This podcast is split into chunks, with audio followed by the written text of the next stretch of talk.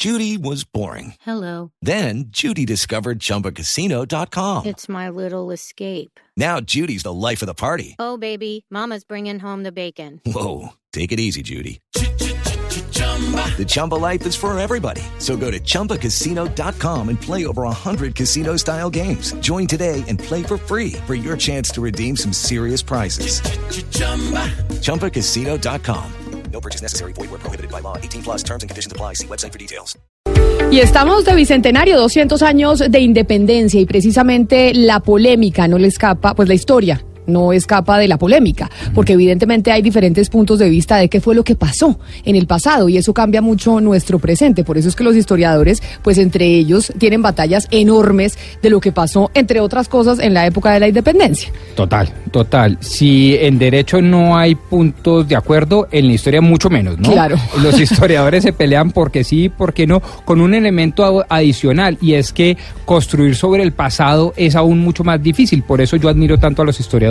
Pero mire, de nuestro rey de Centroamérica es Gonzalo Lázari, pero además nuestro editor internacional. Hagamos el contexto de qué fue lo que dijo eh, Andrés Manuel López Obrador, presidente de México, con un trino y pues unas declaraciones que dio precisamente desde México este fin de semana. Ya nuestros compañeros de la mañana lo discutieron, pero pues vale la pena para en esta sección de Bicentenario dar el debate de si pues se debe hacer revisionismo histórico o no, Gonzalo. Básicamente ocurrió el fin de semana, Camila, eh, en Tabasco. Ahí se encontraba el señor eh, AMLO, como le dicen algunos, y en medio de un mitin que se llevaba a cabo en esa localidad de México, el señor le solicitó a España que pidiera disculpa básicamente por lo que había hecho no solo México, sino América Latina.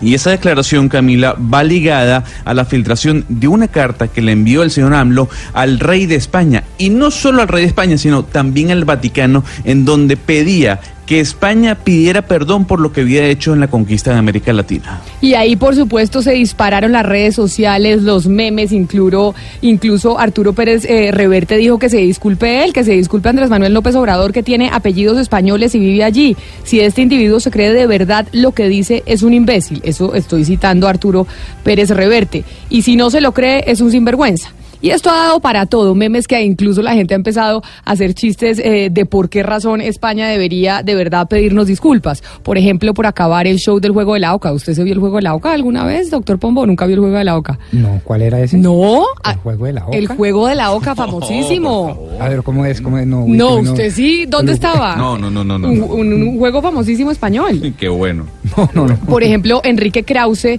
también eh, trinó, ha trinado a Albert Rivera. Es decir, ha habido todo tipo de reacciones, memes, la gente en las redes sociales ha estado hablando de lo que dijo Andrés Manuel López Obrador. Pero más allá de eso, la pregunta es, ¿deberían o no las naciones pedir disculpas eh, por algunas eh, de los abusos que cometieron en el pasado.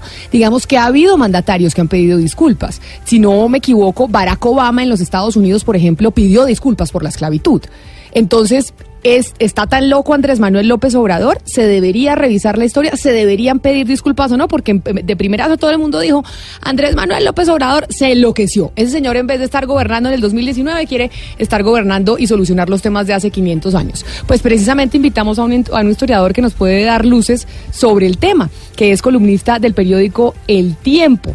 Y entonces, pues para hablar y discutir eh, sobre este tema, Juan Esteban Costaín, bienvenido a Mañanas Blue, gracias por estar con nosotros.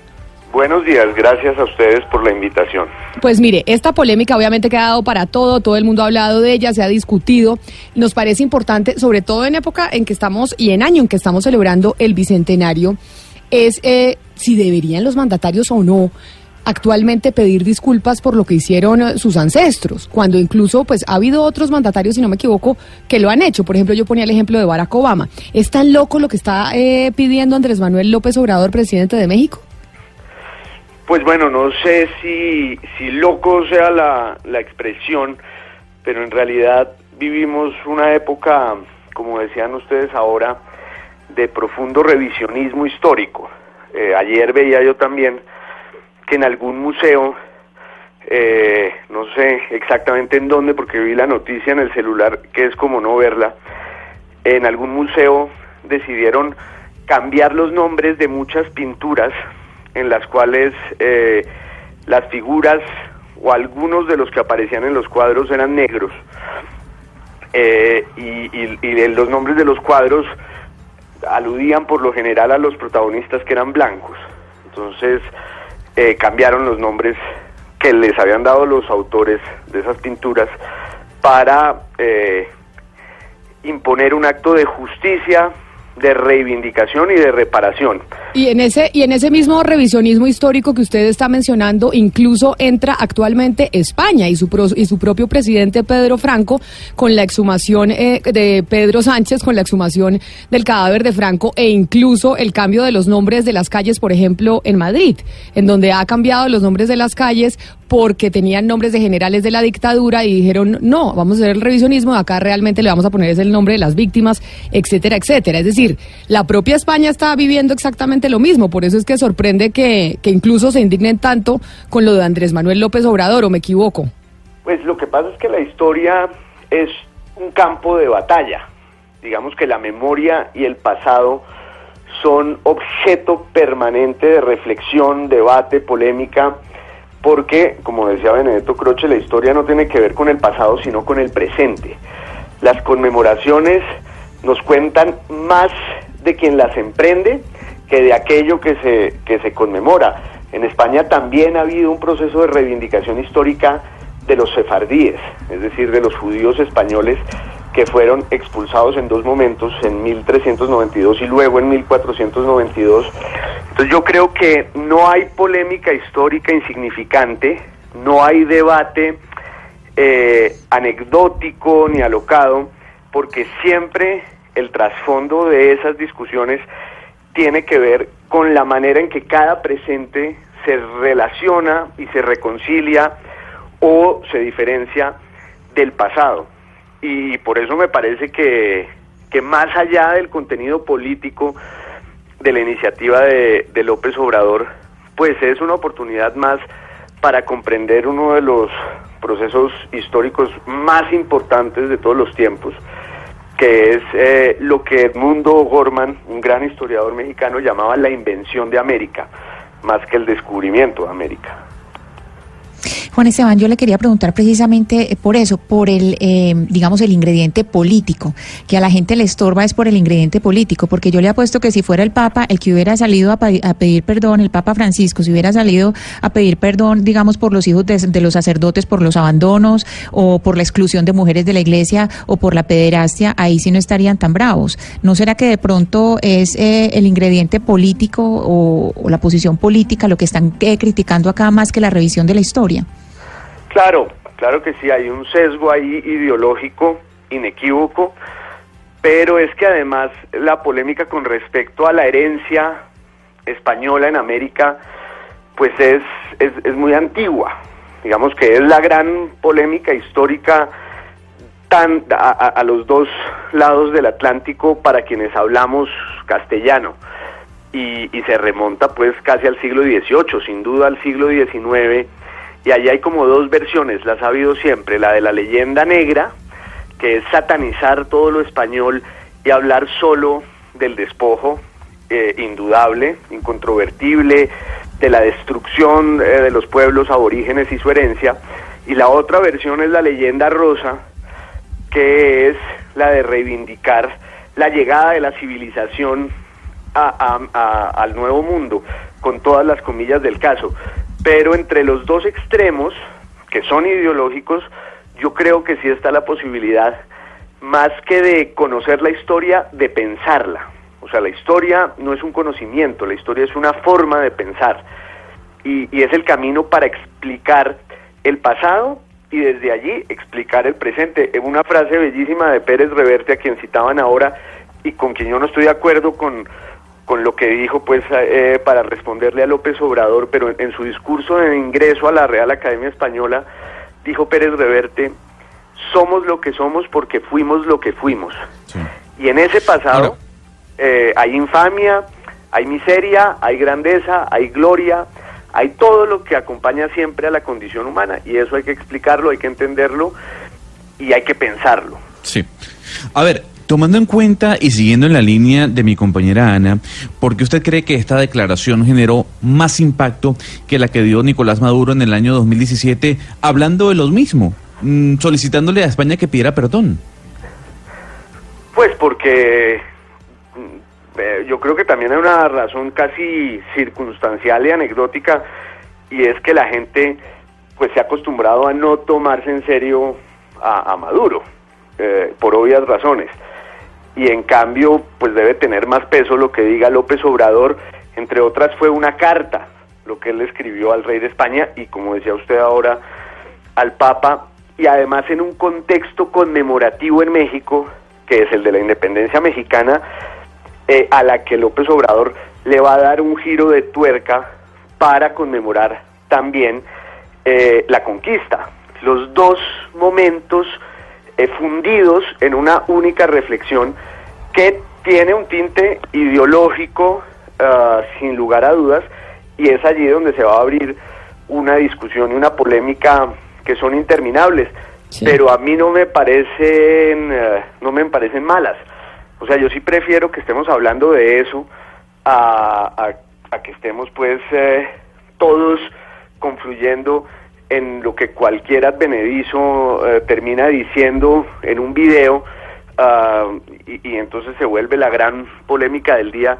Yo sí prefiero que los temas de discusión sean los que está planteando López Obrador y los que plantea también Pérez Reverte, qué delicia. Pero mire, por ejemplo, acordémonos que esta no es la primera vez que se habla desde Latinoamérica que España debería pedirle perdón al continente. Es decir, esto además es una historia que incluso eh, no se ha sanado, una relación que sigue ahí vigente. Acuérdense ustedes eh, de esta discusión que además dio para muchísimos chistes que tuvieron en su momento el presidente de Venezuela, Hugo Chávez, con el rey de España.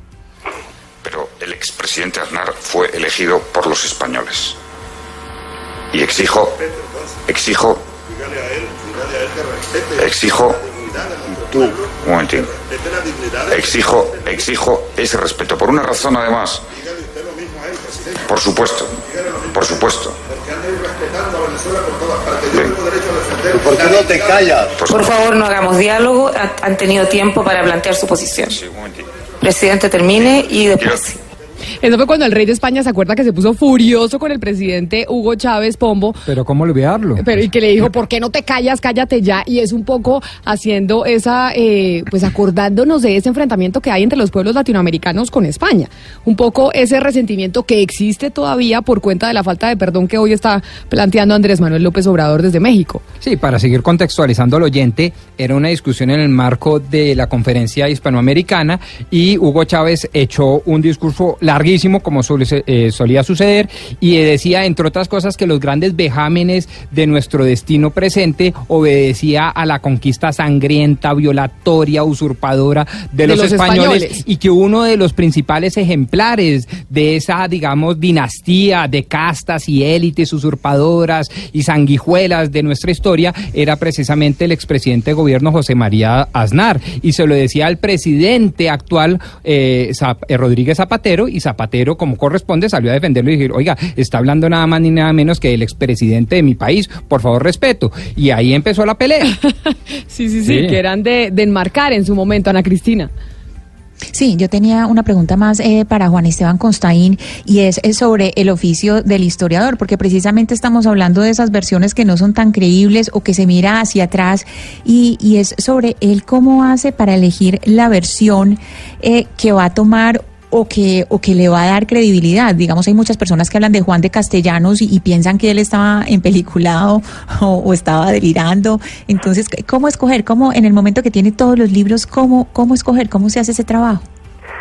Bueno, eh, antes de, de responderle a Ana Cristina, me gustaría añadir que, que cuando el quinto centenario de lo que se llama el descubrimiento de América, Germán Arciniegas, que era el presidente de la Comisión Colombiana para la conmemoración, renunció diciendo que esa celebración no era española, como lo quería todo el mundo, sino americana, y que los españoles tenían que ser casi convidados de piedra a, esas conmemoraciones, pero al final, pues yo creo que, que la historia es un ejercicio también poético, Ana Cristina, en el sentido pues en que es un discurso. Entonces, uno siempre tiene unas evidencias, los hechos que son incontrovertibles, las fuentes, y cuantas más haya, pues más riguroso será el relato histórico. Y siempre hay unos vacíos que tiene que llenar eh, la capacidad especulativa de quien piensa la historia. Y allí se abre pues un margen infinito de posibilidades que van desde, desde la literatura y el ensayo hasta el delirio. Eh, ya verá cada quien con qué versión se queda porque pues tampoco es una obligación de los historiadores imponerle a la gente la verdad. Pero- la verdad en la historia siempre es muy compleja. Venga, profesor Costaín, eh, es que a mí me llama mucho eh, la atención el tema de la verdad y el tema de pensar en, en códigos de historia. Yo soy de los que cree que no hay nada más peligroso y quizás nada más injusto que calificar y mucho menos enjuiciar hechos del pasado con los estándares morales y éticos del presente. Supóngase que entonces yo saque una carta pidiéndole a Evo Morales que también pida o ofrece- eh, pida disculpas por los vejámenes de las comunidades indígenas del pasado. ¿Usted no cree que enjuiciar el pasado con los estándares éticos del presente es supremamente peligroso? Pues puede serlo. Digamos que traer a plata de hoy un pasado que tenía su contexto y que tenía sus circunstancias y, y juzgarlo desde una óptica moral que era desconocida para quienes acometieron esos actos, eh, entraña ese peligro que usted menciona, que en el plano más inocente es el de la descontextualización y, y- y de ahí en adelante pues hay otros peores, pero también es inevitable, por lo que yo decía antes, porque como la historia es una forma de pensar, la historia no es un conocimiento, sino una reflexión, la reflexión entraña siempre juicios de valor. Entonces uno termina juzgando al pasado como juzga al presente, como juzga al prójimo y también lo prejuzga. Mire- es decir, ahí también entran los prejuicios. Y como historiador, entonces aprovecho para preguntarle sobre un tema muy actual y es lo que está pasando en el Cauca con la minga indígena, porque muchos eh, colombianos se preguntan y es hasta cuándo tendremos eh, deuda con los indígenas del Cauca y pues con los indígenas del país, porque si se mira la historia y pues se conoce obviamente, acá hubo una invasión a los territorios, etcétera, etcétera, y por esa razón los indígenas tienen pues unos regímenes especiales, pero la gran pregunta es ¿cuánto tiempo dura o cuántos años dura esa deuda? Esa deuda que se tiene con, eh, con los indígenas o, por ejemplo, que se tiene en los Estados Unidos con, eh, con las comunidades afroamericanas. ¿Cuánto tiempo? ¿Cuál es el debate o, o qué dicen los historiadores, Juan Esteban? Pues es, es también, me, me da pena que yo en mis respuestas no he podido ser... eh, Así, está la historia, que no, historia que no hay respuestas. La historia siempre, siempre está como, como en, en, en tránsito a encontrar cada vez más certezas. Yo además, pues en el caso del Cauca, eh, tengo un conocimiento vivencial desde niño porque soy de allí y creo que mi departamento, que me duele muchísimo, es el nudo gordiano del, del conflicto colombiano. Allí están todos los problemas que este país no ha podido resolver y mientras no los resuelva, pues el conflicto no se va a acabar y está el conflicto eh, racial, está el conflicto económico, está el tema de la droga y hay una disputa heredada que tiene que ver con el despojo eh, a los pueblos aborígenes por parte del hombre blanco y el establecimiento de unas estructuras políticas que esos pueblos consideran injustas, pero en el presente también hay otros ingredientes conflictivos que no pertenecen a ese pasado que hacen muy difícil la reflexión porque pues estamos hablando de, de las vías de hecho que ponen en jaque la, legitimidad del Estado y, la presencia misma del Estado. Eh, yo en realidad no sé muy bien ni siquiera qué pensar porque no tengo soluciones bajo la manga en el cubilete. Los, lo que sí sé es que es, una eh, es, es un, es un conflicto enredadísimo, por eso hablaba yo de un nudo gordiano que requiere voluntad política de verdad. Y esa voluntad política es la que no han tenido los gobiernos sucesivos que de manera demagógica para solucionar los problemas en el corto plazo van y prometen cosas que saben que no van a cumplir.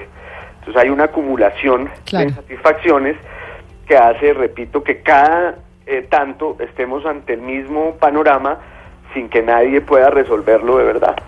Pues profesor Juan Esteban Col eh, Constaín, columnista del periódico El Tiempo, queríamos hablar con usted en esta sección que tenemos todos los miércoles de Bicentenario. Probablemente no va a ser la última vez que lo llamemos, porque este revisionismo histórico en el que estamos sumidos y sobre todo este año que estamos celebrando los 200 años de independencia, nos dará para hablar de muchísimas más eh, cosas en donde probablemente usted tampoco va a tener respuesta, pero igual lo seguiremos invitando. Que no, espero que no, sería gravísimo tenerlas. No hay nada peor que tener respuestas. Profesor Costaín, muchas gracias por haber estado con nosotros en Mañanas Blue. A ustedes. Un abrazo.